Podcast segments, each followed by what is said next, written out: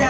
Dans les locaux de Shehab, au cœur de la ville de Gaza, une salle est dédiée à la rédaction d'articles, une autre au montage de vidéos. L'agence de presse diffuse ses contenus gratuitement sur Internet, sa page Facebook et sa vitrine, mais depuis fin octobre, celle-ci n'est plus accessible en Cisjordanie et cela est un coup dur, juge Hussam Zaeg, le directeur de l'information de Shehab. Vous savez, il y a deux fois plus d'habitants en Cisjordanie qu'à Gaza. De ce fait, une audience plus importante en Cisjordanie et la fréquentation de notre site internet a donc chuté de 55%. Shehab est un média proche du Hamas, le mouvement islamiste au pouvoir à Gaza et adversaire politique du Fatah qui contrôle l'autorité palestinienne basée à Ramallah.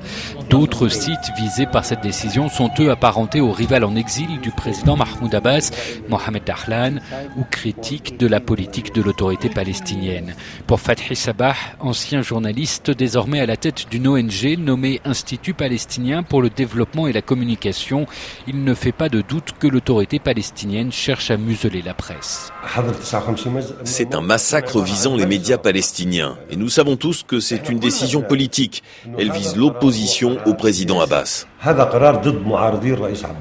La justification légale de la fermeture de ces sites est une loi adoptée par décret présidentiel en 2017. Elle définit les délits électroniques. Ces 59 sites et pages sur les réseaux sociaux ont été accusés par le tribunal de menacer la sécurité nationale et la paix civile. Le tribunal a agi à la demande du procureur conformément à l'article 39 de cette loi, article particulièrement inquiétant aux yeux de Raji Sourani, avocat à la tête du Centre palestinien pour les droits de l'homme.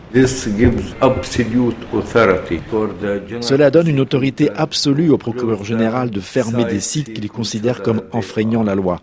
Or, les termes de la loi sont très flous, ils portent à confusion et ils ont fait une interprétation très large de ce texte. Le syndicat des journalistes a lancé une procédure judiciaire pour demander l'abrogation de cet article, mais pas de la loi dans son ensemble. S'il a fermement dénoncé cette décision, il veut croire dans la possibilité d'un dialogue avec le nouveau gouvernement entré en fonction en avril dernier. Moussa El-Shaher est l'un des dirigeants du syndicat. Nous considérons qu'il existe des menaces à la liberté d'expression. Mais par rapport au précédent gouvernement, quand Mohamed Shtaye est devenu Premier ministre, les trois premiers mois ont apporté un vrai changement. Il n'y a pas eu de menace. Selon le porte-parole du gouvernement, l'exécutif a demandé au tribunal de revenir sur ces fermetures. Mais un mois et demi plus tard, les sites restent inaccessibles depuis la Cisjordanie.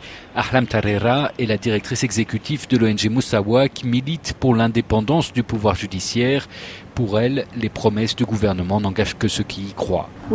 Nous pensons qu'il ne se passera rien, car cela fait une éternité qu'ils disent qu'ils vont faire des réformes et rien ne change. La seule évolution, c'est qu'ils se transforment en régime totalitaire. C'est la direction que nous prenons.